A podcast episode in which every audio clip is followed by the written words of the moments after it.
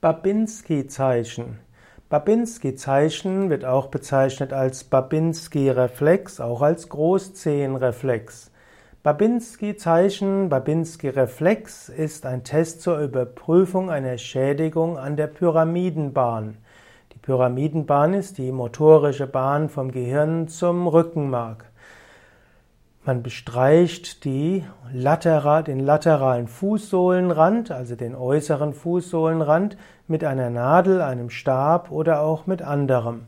Dabei kommt es zu einer Dorsalflexion der Großzehe, das ist das Großzehenphänomen, und häufig mit einem zusätzlichen Spreizen der, der übrigen Zehen verbunden. Und das ist dann eben das Babinski-Zeichen. Das heißt, wenn man über die Außenseite des Fußsohlenrandes streicht, von der Ferse nach vorne, dann gehen von selbst der, geht Großzeh nach oben und die anderen Zehen oft auch und eine Spreizung. Wenn dies funktioniert, ist ein Zeichen dafür, hm,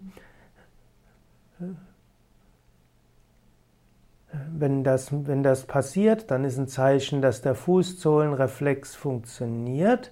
Aber es gibt bestimmte Phänomene, die man sagen kann, dann äh, es funktioniert nicht richtig.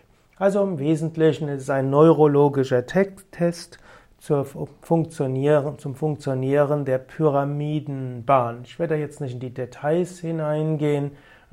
Das kannst du anderswo im Internet genauer nachlesen.